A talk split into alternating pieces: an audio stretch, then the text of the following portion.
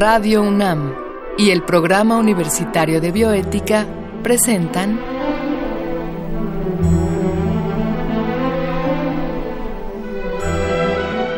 El Árbol de las Ideas.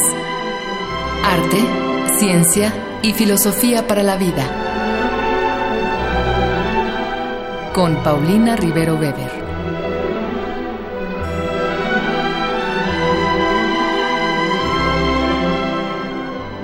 Con mucho gusto saludamos a todos los radioescuchas. Yo soy Ángeles Cancino del Programa Universitario de Bioética y estamos al aire para la transmisión de nuestro programa El Árbol de las Ideas, Arte, Ciencia y Filosofía para la Vida.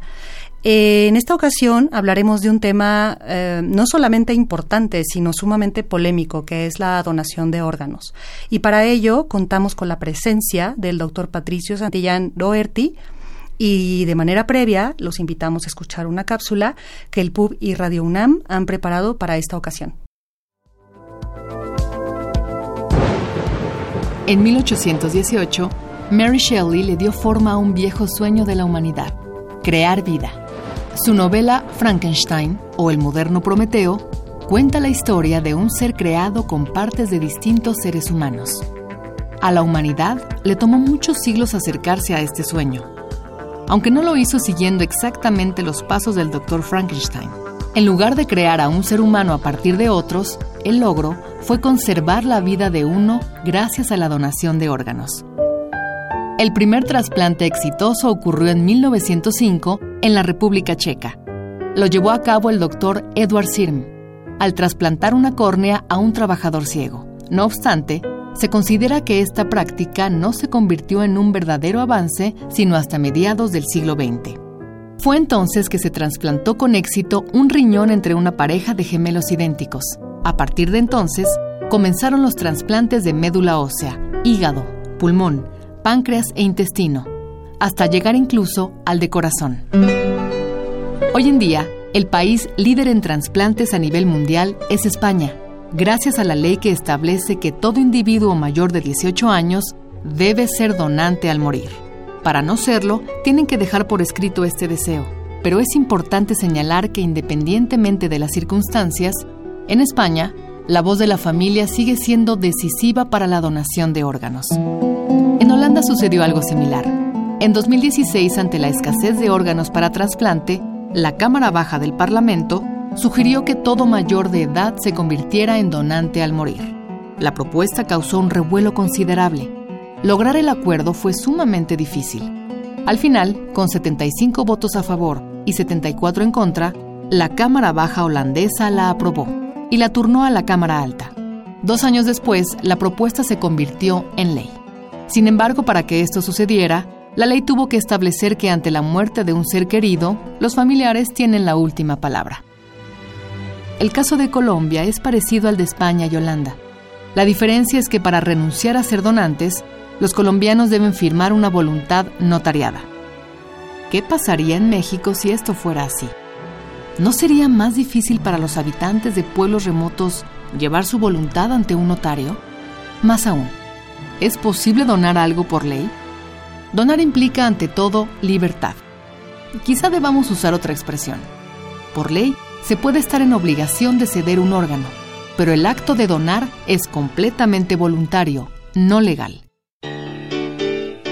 Para respetar los deseos de cada individuo, se debería tener la oportunidad de plasmar su voluntad y que ésta se tome en cuenta en cualquier país donde la donación de órganos sea una obligación legal. Para la libertad, sangro lucho per vivo para la libertad.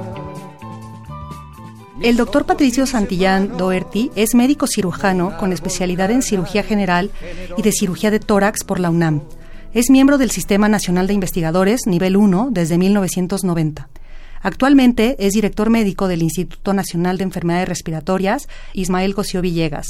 Es profesor titular de cirugía torácica de la Facultad de Medicina de la UNAM ha publicado 56 artículos como autor principal y 42 como coautor. Es miembro de la Sociedad Mexicana de Neumología y Cirugía de Tórax, pertenece al Consejo Consultivo del Consejo Nacional de Cirugía de Tórax y actualmente es el presidente del Colegio de Bioética Asociación Civil.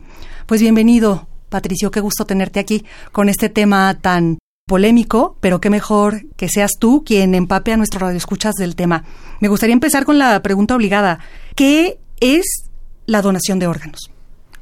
Bueno, pues primero muchas gracias Ángeles por invitarme a estar aquí a comentar precisamente estas cosas que tienen que ver con la, donación de órganos eh, para trasplante, que es una actividad muy importante en nuestra sociedad, eh, porque los trasplantes de órganos constituyen la sustitución de la función perdida de distintos órganos mediante el implante de un órgano sano. Eh, y esos órganos sanos tienen que provenir de alguien, de un ser humano. Eh, de un ser humano que pudiera donar órganos o tejidos en, en vida sin mayor problema. De hecho, el, el trasplante, por decirlo así, más común que existe es la, la donación de sangre. El tejido sanguíneo es el tejido más donado a nivel mundial y no representa ningún problema donar medio litro de sangre. Siento yo que sería debería de ser un deber ciudadano este que ayuda a mucha gente en los hospitales de nuestro país. Eh, y, y, no representa mayor problema porque no se le hace un daño a la persona no transgrede los principios de, de no maleficencia. Este, si bien al donador no le produce ningún beneficio per se de manera directa la donación de sangre, pues le, le, produce el beneficio de haber donado y de haberse sentido bien, de haber hecho un acto bueno que sí beneficia a, a mucha gente que lo necesita. Y como se hace de manera autónoma, cada quien decide si quiere donar o no, que es el otro principio ético importante que se debe de seguir en esto de la donación, pues entonces eh, se cumple lo que implica la palabra donación, o sea, el dar algo de manera voluntaria sin retribuirse a, través de algo a cambio. Esto es de manera altruista, como tú dijiste, ¿no? Con la sangre no hay problema ya con algún órgano uno la empieza a pensar. Los riñones, tenemos dos riñones y, y, ya sabemos que si a alguien le falta un riñón, puede vivir adecuadamente con otro riñón sin mayor problema. Entonces la donación eh, de un riñón en vida eh, es factible y es algo que se hace frecuentemente en los programas de trasplante en nuestro país. Eh, de hecho, el trasplante renal más común es el que se hace con órganos provenientes de donador vivo.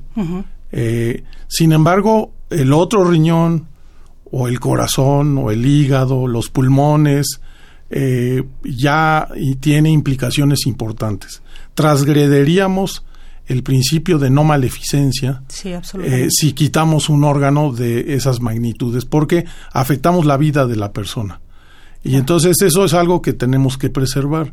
Y eso solo se hace cuando la persona ya no tiene uso para esos órganos. Y la situación en donde se da eh, esa circunstancia en que ya no nos son útiles los órganos es cuando hemos fallecido. Sí. Y, y, eso tiene que ver con las consideraciones que hacemos acerca de cómo diagnosticamos la pérdida de la vida que tiene que ver con eh, los cambios irreversibles, el daño irreversible al encéfalo, lo que conocemos como muerte encefálica, que es una situación relativamente común en, en los hospitales, eh, sobre todo en situaciones de trauma, trauma craneoencefálico o trauma por, por eh, heridas por arma de fuego, por ejemplo, a la cabeza, el daño irreversible al encéfalo eh, hace que se mantenga la viabilidad de los órganos a través de reflejos automáticos donde se mantiene la, circulación de la sangre por un tiempo, eh, después del cual pues eso ya se va a perder. Y, pero es un tiempo muy valioso que, en el que podemos explorar sobre la posibilidad de obtener los órganos. Eh, y la posibilidad de obtener esos órganos depende de respetar la autonomía de la persona que está por donar esos órganos, la cual técnicamente, legalmente ya está muerta. Claro, pero tuvo alguna voluntad en vida probablemente. Necesariamente tuvo que haber manifestado esa voluntad de muchas formas. hay gente que hace una voluntad anticipada, un documento específico o que firma este en su cuando saca su licencia de manejo, hay veces que le preguntan ahí si, si dona sangre, digo, órganos, si las circunstancias se dan, o llena una tarjeta de donación de órganos que a veces se carga en la cartera, mediante la cual expresamos esa voluntad de eh, donar los órganos y por ende estamos ejerciendo nuestra autonomía. Eh, hay veces que no dejamos nada escrito o nada evidente, pero hay otras formas de acercarnos a eso. Eh, ¿qué, ¿Qué pláticas hemos tenido con, con nuestros familiares, con nuestros amigos, con nuestra pareja, sobre esa circunstancia del deseo de donar órganos. Y entonces, este, a veces la, la decisión este, ha sido manifestada de manera oral a través de esas pláticas y por eso es importante que la sociedad eh, platique mucho sobre esta circunstancia de la donación de órganos para que los familiares sepamos qué es lo que cada quien queremos y de, esa manera poder respetar la voluntad y la autonomía de las personas si desgraciadamente cayéramos en las circunstancias de tener destruido el encéfalo y está haber sido declarados como fallecidos, que en ética se conoce como la regla del donador muerto. ¿sí? El donador muerto es alguien que puede proveer de varios órganos y tejidos, no nada más órganos como riñones, hígado, corazón, pulmones, sino tejidos como hueso, como válvulas cardíacas, como tendones, como segmentos de arteria, córneas, que se utilizan todas para, para sustituir eh, cuestiones eh, de manera clínica con pacientes reales. Sí, sí. Oye, Patricio, y juntando esta información que nos estás dando, eh, aunado a la bioética, ¿qué problemas éticos rondan eh, a la donación de órganos? Son dos problemas este, primordiales. Uno es que, que, ya medio los mencioné. Uno es el respeto a la autonomía de las personas. Y el otro es el no transgredir la, el principio de no maleficencia y cumplir con el principio de beneficencia de hacer de que del acto derive algo bueno. Eh, en una donación, eh, eh, la donación de un órgano produce algo bueno para quien recibe ese órgano. Para quien da el órgano no le produce nada bueno. ¿sí? Sin embargo, si ya cumplió con la regla del donador muerto, no le estamos transgrediendo eh, haciéndole un daño a esa persona porque para esa persona ya no requiere el funcionamiento de, esos órganos.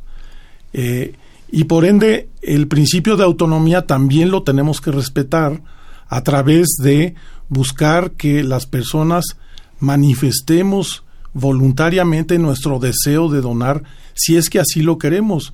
No todo mundo quiere donar y eso también se tiene que respetar. La voluntad de no donar es algo que debemos respetar también. Uno como médico eh, dedicado a estos a estas lides quisiera que todos quisieran donar los órganos, pero para eso necesitamos culturizar a la gente en esta cuestión de, la donación de órganos. Claro. ¿Y qué pasa, doctor, si en algún momento eh, la persona, evidentemente antes de morir, no manifiesta ni que quiere donar ni que no quiere donar. Pero al momento de que ya eh, esta persona eh, se convierte en un donador cadavérico, la familia se opone o el Estado, hay también propuestas de ley en la que, eh, no sé si podrías explicarnos un poco más esta propuesta de ley en donde al parecer, si no se decía explícitamente que no se deseaba eh, donar. pues entonces era un donador cadavérico en potencia. Que, que, eso es lo que se ha mal llamado la donación tácita o la donación presunta, que es presumir que todos sí queremos donar. Sí, sí. Aunque no hayamos manifestado el querer hacerlo o el no querer hacerlo. Si manifestamos no querer hacerlo, pues es algo que se tiene que respetar, porque el respeto a la voluntad de las personas, eh, el respeto a la autonomía es un principio que se debe de mantener.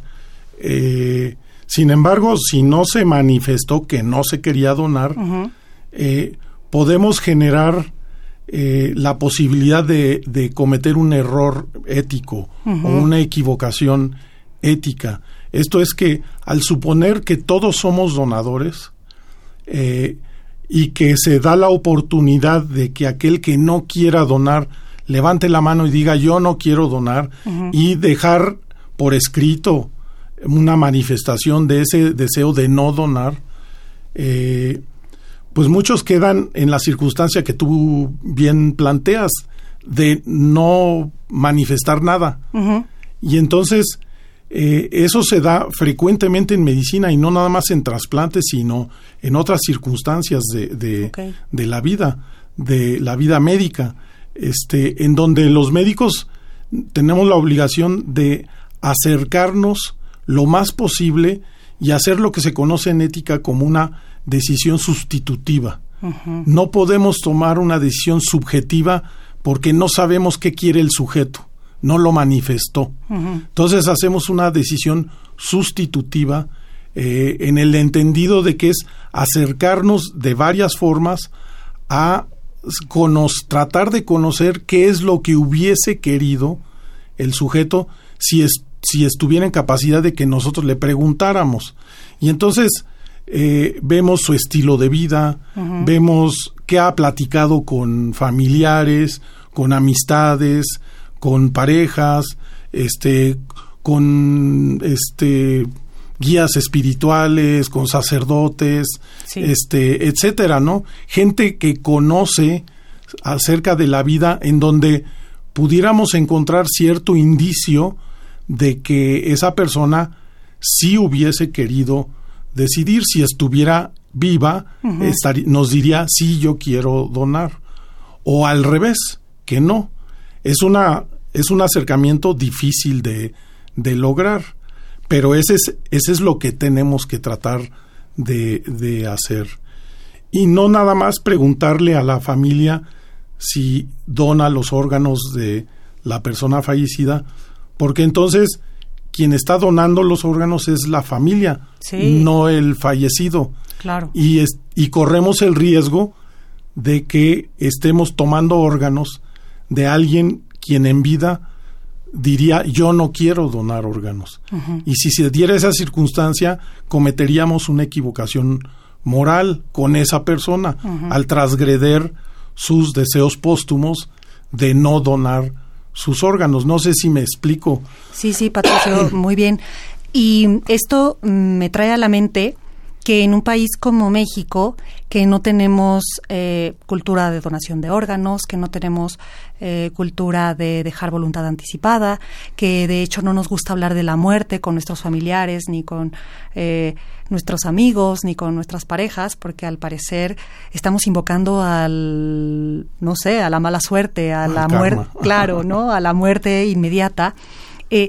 ¿Cuál sería la, la, recomendación que, que, podrías hacerle a nuestros radioescuchas de la importancia que tiene de dejar estas cosas bien planteadas, este, para que no se cometa justo ninguna injusticia al momento en el que uno nunca sabe en realidad cuándo va a morir, ¿no? Que mejor que se cumpliera la última voluntad de ser o no ser eh, donador de órganos. ¿Qué nos, qué nos puedes decir? En, el tema de ética de trasplantes le, le llamamos establecer una cláusula de conciencia, en donde ahora que estamos vivos y que estamos en capacidad de tomar decisiones, generemos una reflexión con nosotros mismos y de, al respecto de qué quisiéramos hacer si nos viéramos en las circunstancias de perder la vida con criterios encefálicos.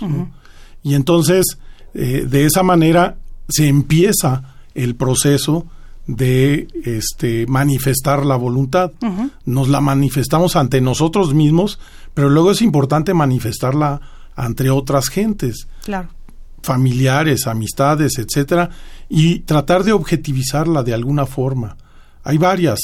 Este, un simple papelito manuscrito que diga yo quiero donar mis órganos, eh, el firmar en, en, la, la, licencia de manejo que acepto donación de órganos, traer una tarjeta de donación de órganos y sobre todo que sepa la familia, porque finalmente eh, es la práctica común de todas las obtenciones de órganos que se platique con la familia, eh, se dialogue con ellos, se eh, reflexione sobre lo que quería la persona fallecida y pedirle su anuencia, su acuerdo con la obtención de los órganos, respetando los deseos que, que presentaba el, el, ser fallecido.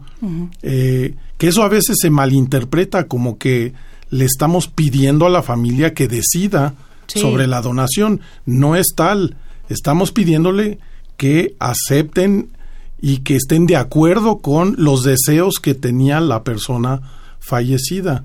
Hay veces que la familia no quiere porque está en una situación muy difícil de, de, de, pues, emocionalmente. emocionalmente y lo, lo, único que quieren es que ya proceder al duelo, etcétera. Eh, pero es una labor importante tratar de acercarnos a ellos y hacerles ver que no es que ellos estén decidiendo sobre la donación, sino que ellos están respetando lo que el donador quería. Y muchas veces la familia lo, lo dice, dice, bueno, yo, yo por mí ya quisiera que lo dejaran en paz, pero la verdad de las cosas es que él sí quería donar sus órganos. Después de que vimos tal película, lo comentamos y decía que él quería y a cada rato lo repetía. Entonces, en respeto a lo que él quería, estamos de acuerdo en que se tomen los órganos y lo hacemos. ¿Y por qué tomar en cuenta a la familia es importante? Porque si, si transgredimos los deseos de la familia, nos metemos en problemas, generamos un conflicto que es innecesario a la al, al, todos los programas de obtención de órganos. Tener un escándalo mediático en donde nos acusen de robar los órganos, de traficar con órganos, cosas que, que, no suceden, este, que simple y sencillamente estamos inscritos en un programa clínico bien establecido en nuestro país, pero la familia lo toma a mal y entonces se siente herida y este y se, se le genera desconfianza. Por eso esta última propuesta de, de modificación de ley de, de, ejercer la voluntad presunta, la donación presunta, eh, nos parecía muy peligrosa porque en vez de mejorar la donación, estamos seguros porque eso ha sido demostrado en otros países, las donaciones bajan, porque la, la sociedad desconfía del grupo médico y entonces ya no está aceptando las, las donaciones.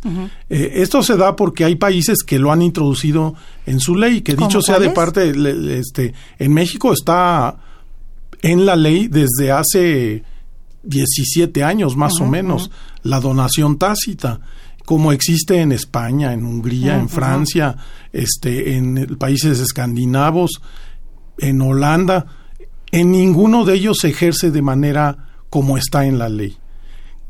Porque además la donación presunta, al no estar seguros de qué es lo que quería realmente el donador, eh, ya no podemos hablar de una donación, porque no sabemos eh, precisamente cómo respetar su autonomía al no haber una decisión voluntaria, de manera directa o indirecta. ¿sí? Suponer que sí quería ser donador simple y sencillamente porque no levantó la mano y dijo que no. Esa es una situación muy problemática en un país como México, muy heterogéneo, donde hay una población que tiene pocos este, recursos culturales para entender esto. Y, y, en países más avanzados, España, que es el que tiene el, el mayor impacto en la obtención de órganos en sus programas de donación, no lo sigue. No lo sigue sin contar con el acuerdo con, la familia, el acuerdo de tomar los órganos que finalmente establece la familia cuando está en situaciones de ese tipo. Claro. Patricio, pues nos acercamos al final de esta entrevista que ha sido maravillosa y quisiera saber si quisieras tener algunas palabras finales para nuestros radioescuchas sobre este tema. La donación de órganos es importante. Hay una gran cantidad de pacientes que requiere órganos para sustituir la disfunción de órganos que tiene. El ejemplo más dramático es la insuficiencia renal crónica.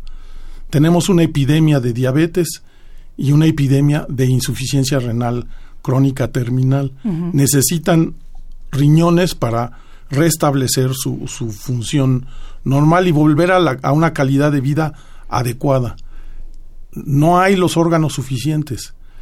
Eh, se hacen al, casi mil trasplantes al, al, año, la mayoría de ellos de donador vivo, la minoría son de donador fallecido, eh, y hay como más de 12 mil personas en la lista de espera esperando recibir un riñón. Ellos, la, la, gran mayoría de ellos se va a morir sin recibir la oportunidad de un trasplante. Y, y, situaciones similares están hígados, corazones, etcétera. Entonces, tenemos que generar una visión positiva de esto de la donación de órganos y no la visión negativa que a veces se da en los medios en donde la donación es tráfico de órganos, venta de órganos, este, gente que encontraron en un hotel tirado donde dice que le quitaron un riñón, cosas que son falsas y, y, que echan para atrás los programas de trasplante. Entonces yo le conmino al, al, al auditorio universitario que piense sobre la donación, qué quisiera hacer si se encontrara en la circunstancia de poder donar sus órganos. Muy interesante, te agradecemos mucho, doctor. Eh, nos despedimos del doctor Patricio Santillán Doherty y le damos las gracias por haber aceptado este diálogo. Y por supuesto les agradecemos a ustedes Radio Escuchas por estar al tanto de este programa que contó con la producción de Marco Lubián. En controles técnicos muchas gracias a Susana Trejo.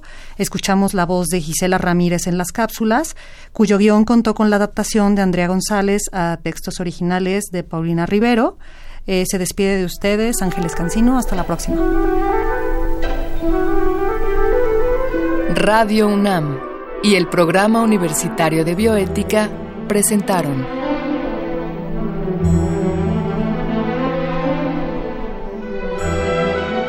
El Árbol de las Ideas. Arte, ciencia y filosofía para la vida. Con Paulina Rivero Weber.